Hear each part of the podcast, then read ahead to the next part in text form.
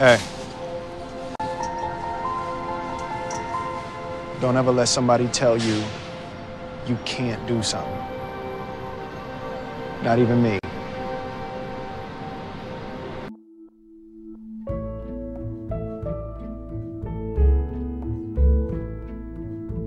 这段话是我们截取的美国电影《当幸福来敲门》的经典台词，他的意思是别让别人告诉你你成不了才。 这个段落呢是南玄武最喜欢的部分，没有之一，是吧？对，其实我本来，嗨，大家好，欢迎收听这一期的《时间之针》，我是南玄武，我是小新。啊，小新刚才介绍一下之前的那个开场白。啊，对，所以就是我们，因为这是我之前嗯非常喜欢一部电影的一句台词，然后也是贯穿今天我们想要说的一些主题。然后，所以因为上一期我们聊到那个高考那个那些事儿，包括有很多趣事儿之类的，但是其实，嗯，我们通过高考的这个例子，然后前几天吧，高考成绩已经出了，对，然后高考成绩出出来之后，然后中考也已经考完了。然后马上也要出成绩了，所以就是前几天看微博嘛，然后有很多个热搜。这个高考成绩出来之后，就是有一段时间是高分的热搜，嗯，热搜热搜榜，还有就是报道，然后说哪个学校或者哪些个什么区，也就出了第一名，高考六百多分、七百多分那样的。啊，对，所以这不是惯用吗？年都会这么说呀，每年都会报道呀。嗯，对，就是自从咱咱就是咱们那时候，其实也是也是这样报道的。嗯，从我个人角度去看这个事儿的话，我其实觉得这个是一个不是特别好的一个现象，就是各种媒体宣传高考这个事儿，然后中考这个事儿，然后包括他成绩，主要是他成绩考了多少分儿。然后都报道，争相争相恐后去报道，嗯，最好的那些人。其实，在我个人看来，其实这个是一个不好的现象。但是呢，嗯，作为一个公司，它需要盈利，那它必须要追这个热点，必须要去引发，嗯，人们的一个观点，啊，关共同关注的事儿。所以我也能理解，毕竟我也是干产品的嘛，我能知道它 盈利模式。它是那个像微博这种，它其实就是靠这种。宣宣传嘛，叫热搜嘛，对，引起大家的共鸣或者是热点的话题，然后来去让大家讨论。当然，如果说从这个公司盈利的角度啊，什么等等产品功能，这个我也能理解了。但是我毕竟是一个普通且平凡的人，所以我我通过自己的经历啊，什么，其实我站在个人角度来看，呃，还是不太希望能够这些成绩好的人，或者说特别优渥的人，然后。呃，贡献热搜的话题。这个你说到公司，我觉得学学校可能也是占一部分吧。学校当然也是希望自己的升学率啊什么的特别好，然后以后被宣传。这我觉得也，因为每次那些高考状元，他前面都会带上某某某学校什么什么高考状元多少多少分儿，然后每次那个学校前面，就比如说去考高考真出一状元，他肯定会拉一个横幅的。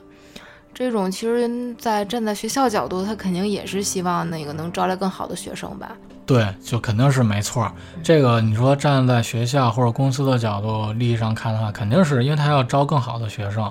对吧？宣传嘛。但其实我们这一期的，呃，主题其实并不是说站在。啊，学校的角度就就刚才咱们说的，学校和公司的层面上去看这个问题。我其实我们咱们是想说，关注那些所谓没有考好，或者说，嗯，如果你不是学生，是已经工作了的人，就是没有找到那么好的，或者说那么完美的工作的人，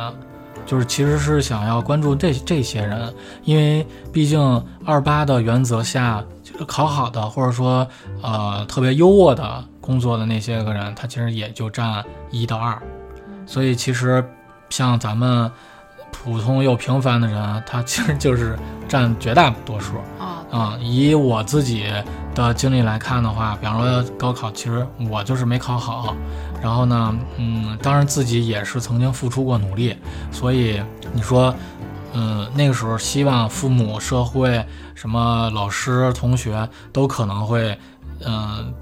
跟自己说一些关心的话或者怎么样的，对吧？然后并不是说我一看到，呃，电视报道都会报道那些啊，你这个成绩又考了一个第一名，然后又考了什么哪哪哪所九八五二幺幺大学，对吧？其实那个时候心里的落差其实很大的，所以我们这期的主题是想想关注那些啊、或者说讨论那些没普通而平凡的那些人。嗯嗯，我也是这个这个类型。其实我也发现有很多学生啊什么的，在这个高考成绩下来之后，如果没考好的话，其实就跟我上一期说的，就没考好，心惊胆战的，不敢出去玩，就这种，就是总会让自己觉得自己。是嗯，自责有一点自责的这个倾向，肯定也是因为社会总是去，呃，更加夸，呃就是会会去夸那些特别优秀的人，然后会让我们这些人产生特别强的这种自卑心理。质疑，啊，就是觉得哎，我太不好了，我我，而且还有就是社会会给你一种声音是什么呢？就是呃，那高考决定你的后半辈子。其实，在我现在的看来的话，我觉得其实高考可能最终的那个学校只是一块敲门砖。那人人是否能真的成功，其实这只这只是一个维度，就不是说全全盘。我高考没考好，我接下来人生就是灰暗的。我觉得真不是。对，就是咱又说回这个高考这事儿，但其实，嗯，咱其实是想说，就嗯，高考只一个例子，对，然后只是引开咱们这个话题嘛。对你刚才说的，我非常认同，就是其实也没什么没什么错误，就是判别一个人他好坏，这并不是成绩是决定要素，但只是其中一个因子。然后其实有去判断这个人，其实还有好多其他的维度上去判断，比方品性、人品，然后道德什么层面等等这些。我之前看了查了一些数据，然后就是说有有三个数据，第一个就是那个中国卫生和计划生育统计年鉴，这个我就要读一下啊。就是在所有非疾病这个死因当中，自杀已经成为了十到二十五岁人群的第三大死因。然后第二个数据是中国儿童自杀报告里显示，中国儿童自杀率居世界第一，每年约有十万青少年死于自杀，然后每十分钟就有两个孩子死于自杀，八个自杀未遂。这是第二个数。啊、这个真让我有点出乎我意料。对如果你要是不查不读的话，哎呦，真没想到。就因为我就就没有人会报道这些，对，因为这是不良的嗯这个新闻嘛，然后也不是不良新闻，就是负面新闻，嗯对，所以一般不会大张旗鼓的宣传这个嘛。对，然后第三个数据是二零零二年，就是去年嘛，嗯中学生自杀率占青少年自杀总数的百分之五十一，所以对 对，就是青少年，咱们所说的青少年是十，应该是十一岁到十八岁啊、哦，之间，所以也就是中学到高中。就是这六初中到高中，对，初中到高中嘛，啊这六年，对所以就是这个这个时间段是一个非常对于一个人来说，我觉得是一个黄金的一个时间段。嗯，然后你你你其实需要考虑的也就是学习，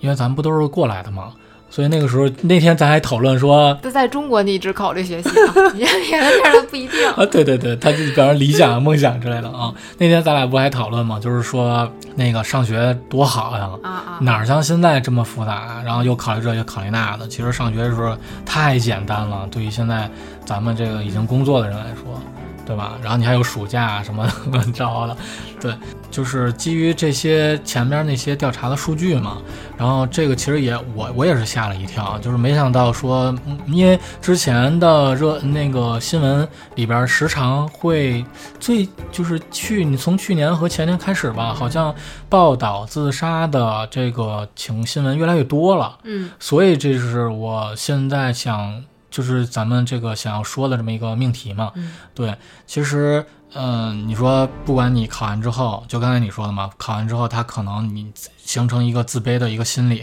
就是说我比别人差，嗯。对，然后但其实，嗯，每个人都有每个人的特点，所以就是接下来说这个数据的话，就是在就是青少年的成长的环境当中，还有家庭教育啊，然后父母的这个关爱之类，同学、老师的相处，就是不能保证说所有的孩子都能是在正常的鼓励和激励下去成长的，就是他其实，嗯，比方说父母的关爱，他其实可能是。他嗯是是另外一种表达的一种方式，或者说是刺激，就是刺激这个孩子。就是我我记得前几天吧，还是前天，然后去看了一个微也是微博的一个话题，说考了一个一个姑娘考了一个七百多分儿，七百零几分儿，但是这个她她妈好像就还是让她重重新考，还是怎么样的？就我是想我我说这要是我，我妈不得高兴坏了呀？啊，是吧？就是所以现在说，父母对于孩子的一个成长，感觉也是一个非常重要的一个课题。嗯对于孩子来说，嗯，无形当中这些其实都是一座一座一座的大山所要去克服的。而且在咱们的这个成长过程当中，我觉得就是自己的自己会有一定的想法，不不是虽然不是说特别成熟，但是会有一些自己的这个点子在。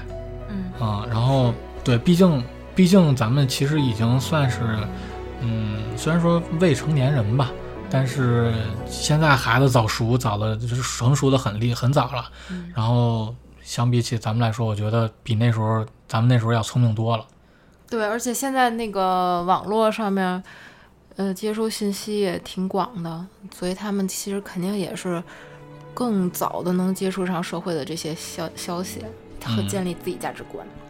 对价值观这个确实，这价值观这个确实影响很多。嗯，除了这个价值观吧，像比方说社会环境，刚才你说的，还有就是身边同学的相处，像有没有霸凌啊，哦，对吧？咱咱上学其实也有，但是没有那么过分，就是那咱们都以为是开玩笑那种，但其实现在真的很很极端。呃，是我那天还听我同事还聊起来，因为他孩子是小学生嘛，嗯说现在在小学就已经开始有一些霸凌的情况了，然后这孩子回去和家长说，然后家长去找老师，但是可能就效果也也就没有用，就只是老师的老师和家长提醒一下，但是还是这样。对，因为因为孩子在成长过程当中，他必定会融入一定他的那个同学的群体当中，他融入融入到其中当中之后，他势必会有在群体当中很肯定会有不同的，就，说大了就是说那种不同的观点。哦对吧？对于对于小孩子来说，其实也有合群儿不合群儿的呀。然后兴趣爱好有没有一起的呀？你如果不是在在一块儿的话，那你就不是我们的群体当中的一员，那他就会被排挤，所以就所谓就是形成所谓的霸凌了。这是一个很严重的问题。对，然后包括嗯、同学对同学，然后老师对待同学的态度，对老师对同学态度，其实这也真挺关键的。我觉得一个好的老师，其实是就会影响学生，影响影响整个的这个班级的那个嗯环境，就是氛围，肯定是很重要的。因为我记得我初中的时候，我们的那个班主任，嗯，在我现在看来，他其实就挺不负责任的，他把。整个班级的那个价值观就引向了一个，就是你如果学习不好，你基本上就不配在这个教室里面坐着，这是一点。还有第二一点就是，如果你的家里边条件一般，老师就不派不太把你当人看，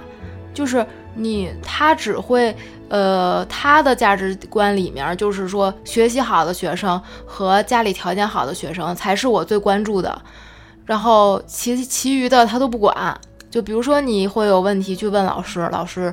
态度态度对你特别不好，特别恶劣。我觉得这种老师其实呃对学对整个班级的那个，当时我们班里面也也经常有这种。就是被老师特别喜欢的那些孩子，然后他就会把一些学习不好的孩子，就是天天就是怎么说呢，就是呃难为他、刁难他。可能现在在那个时候，因为还小嘛，可能没有小所谓的那霸凌那么严重，因为那时候都比较怂，都没有说 什么打打骂这种。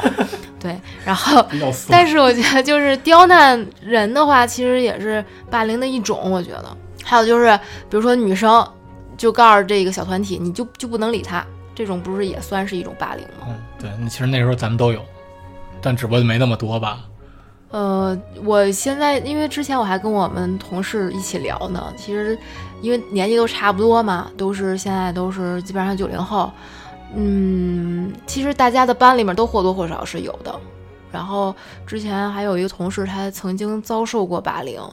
然后这个他就说导致他现在也也是，就是特别害怕别人对他的一个眼色不太好。你就像他，其实，在咱们看来，有时候他挺舔领导的，但是他就说这是他成成为他的习惯了，就是他如果不舔的话，他可能就觉得他在活不下去，就这样。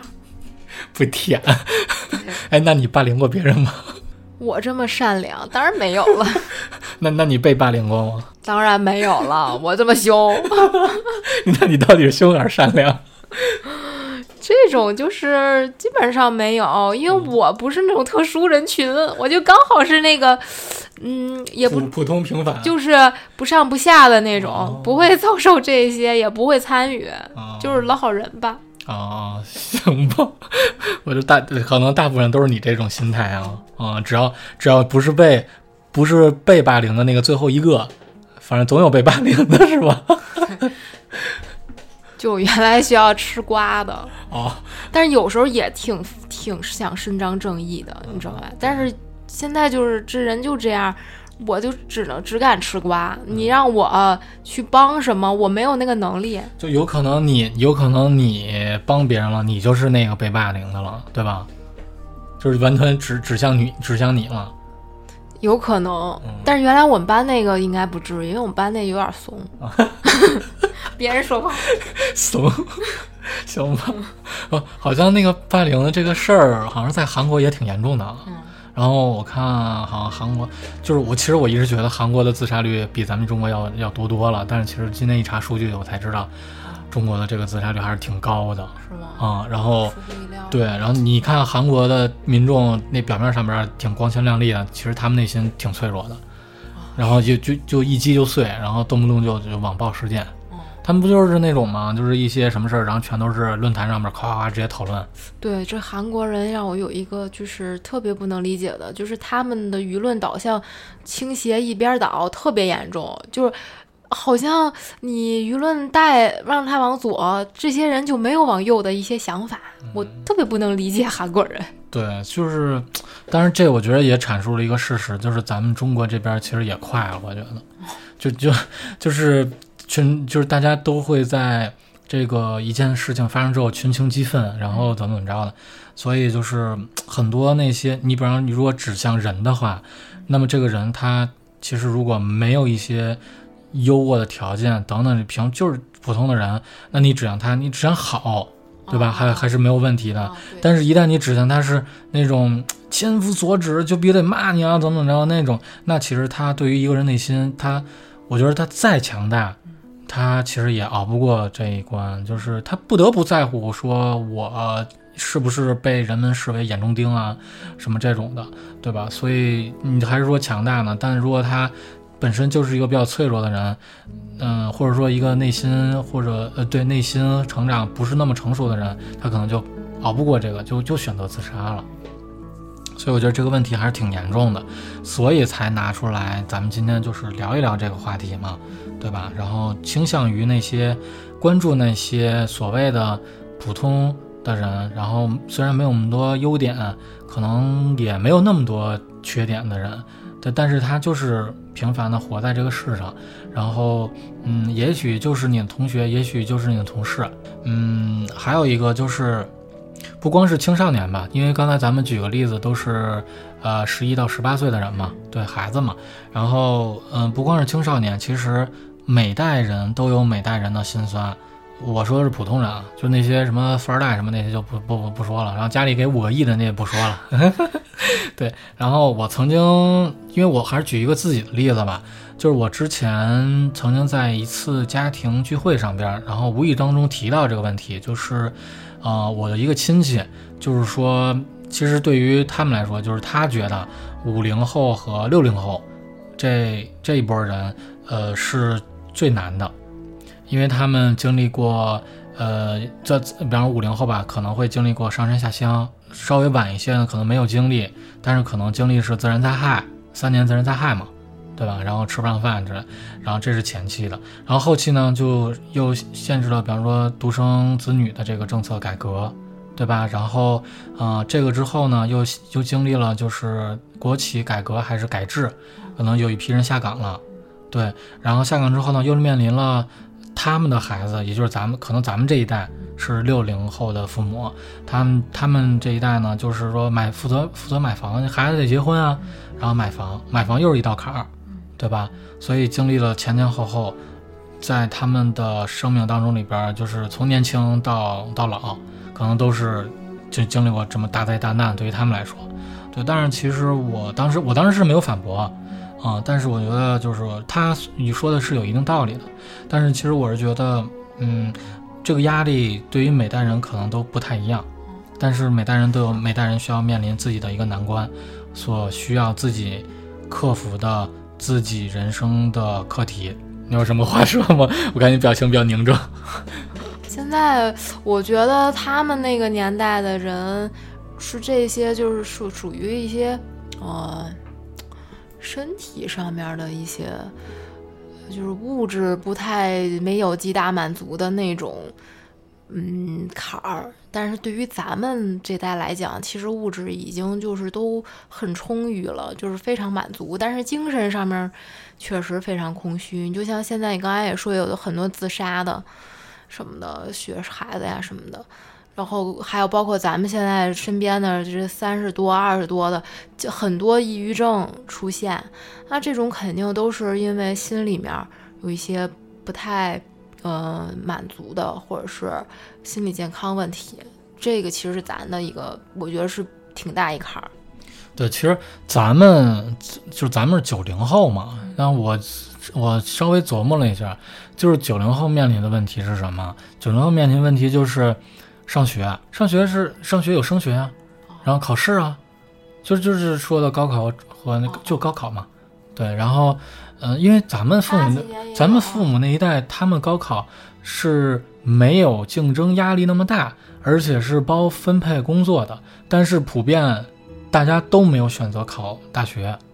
对，因为这个机会不是你说你能你想考你就能考的，你当时的都是什么子承父业呀，然后就是接接就是接自己爹妈的班儿啊，对吧？你像钢铁厂炼钢啊什么这种，对吧？什么焊工、电工等等，都是这样的。他们那个时候其实是没有就业，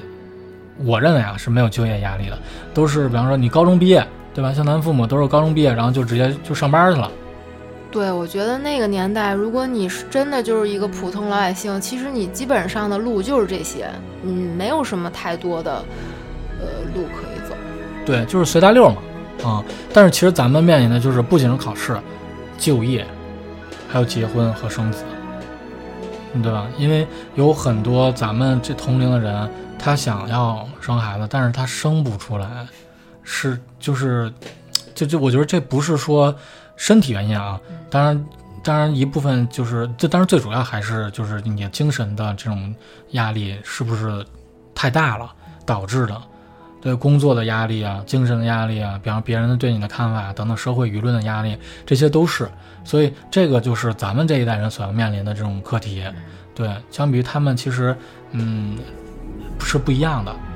咱先抛开你刚才说的那些什么社会舆论压力啊，先不提，咱就说说咱们自己内心的。比如说，我这次真的高考就是考的一般，成绩一般，然后或者是我工作上面也不是在一个大家所谓的特别特别成功的一个公司什么的。我觉得你应该就是接受失败，因为这个如果在你看来它已经是一个失败的了，那你其实也没有后悔药了，你就越应该是接受它，嗯。然后你就直接在这个失败和批评当中，你其实就总结经验教训，然后不断提升自己，善于做一些经常性的，嗯，反思啊、复盘啊这种，然后以面对下一次，就是你不要在同一个地方摔倒。其实我觉得这个也是一个比较好的经验。那我这边其实处理自己的这种方式的话，其实是跟朋友聊天啊、诉苦啊等等，然后叫呃，或者说比找自己比那个找自己年龄比自己大的这个人，因为他往往他们这些人身上可能都有你肯定有你过来的这些经验，但是呢，他们往往岁数比你大，然后可能就会经历的事情比较多，可能对于刚才你说的失败或者批评啊什么这些，他们其实也也很多，所以他们现在是怎么过来的，怎么能够是什么动力或者说支撑他们到现在的？我一般会找这些人去聊聊天，然后宽慰一下自己呗。对，之因为呃社会的舆论压力，呃抛开你自己不说，除了你自己，其他的其实都是外在的。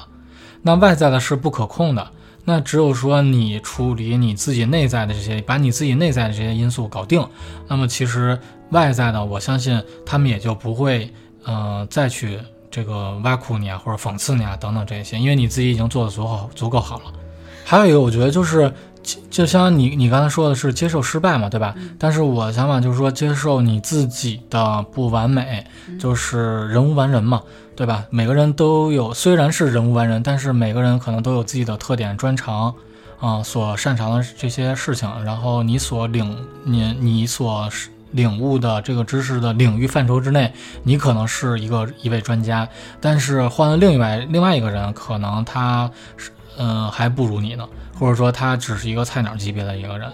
对吧？所以你要相信自己，就像咱们开头那个《当幸福来敲门》那个那部电影里边所表述的这些，就即使是你的父母，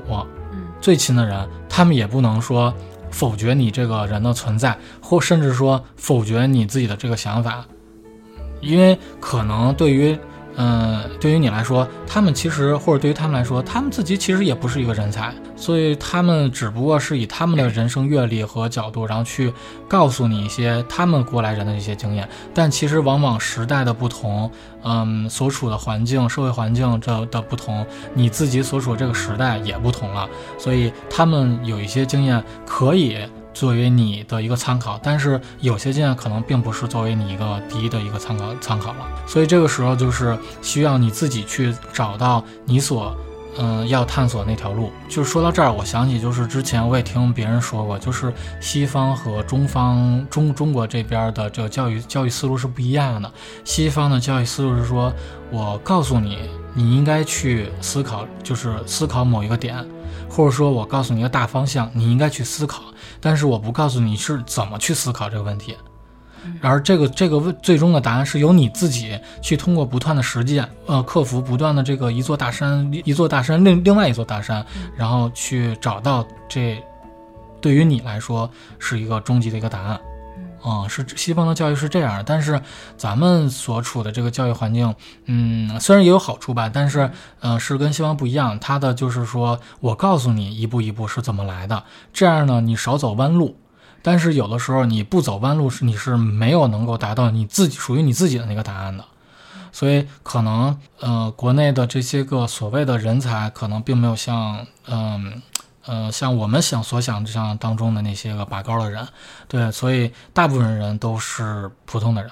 那基于这些人的话，刚才我们也说了，就是我们怎么处理，就是说，因为咱们也是普通的嘛，怎么处理，就是说，面对失败，面对一些别人的挖苦等等也好啊，这样一些，嗯，我们所处理这些事儿的一些个方法。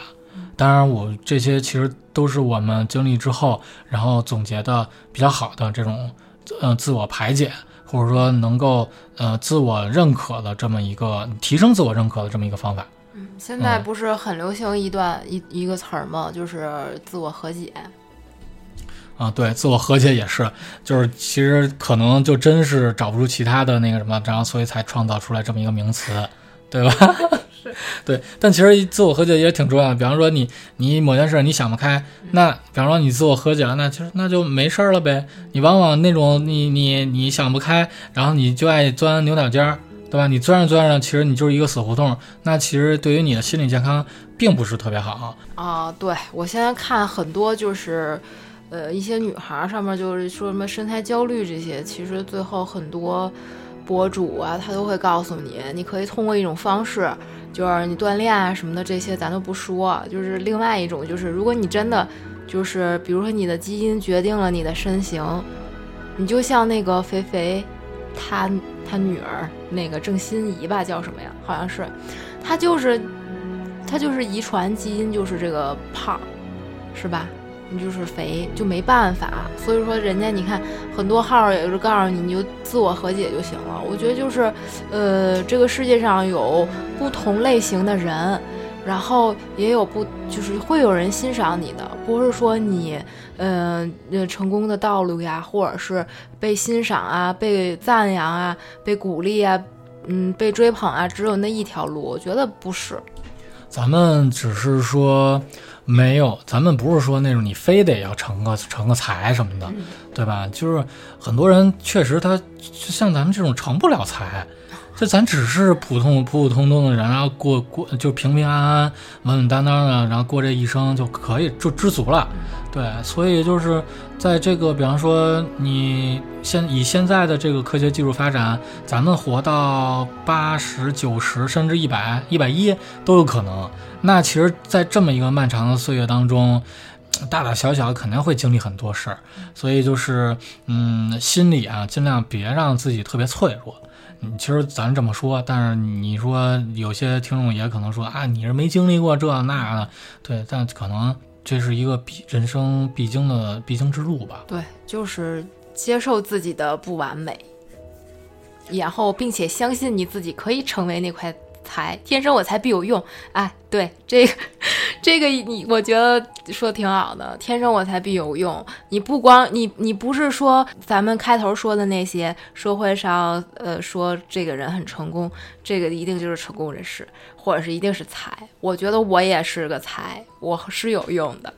对，其实你知道我想举一个什么例子吗？就是你像那些美国那边，他不是都有自己小车库吗？啊。然后他们那些或者什么加拿大那些人，他都是有自己的这个小兴趣，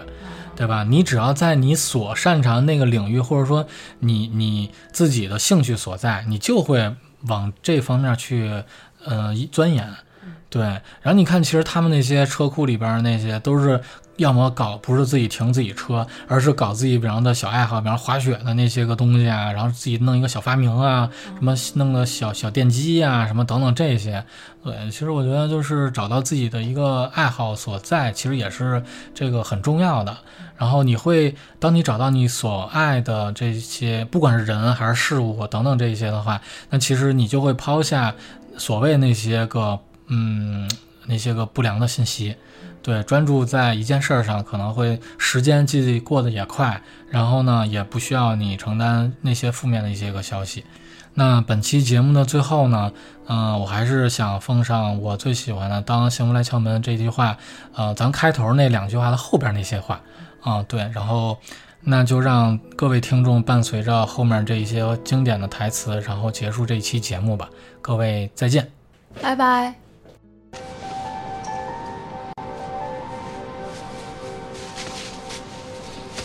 Hey. Don't ever let somebody tell you you can't do something. Not even me. All right? All right. You got a dream, you got to protect it. People can't do something themselves, they want to tell you you can't do it.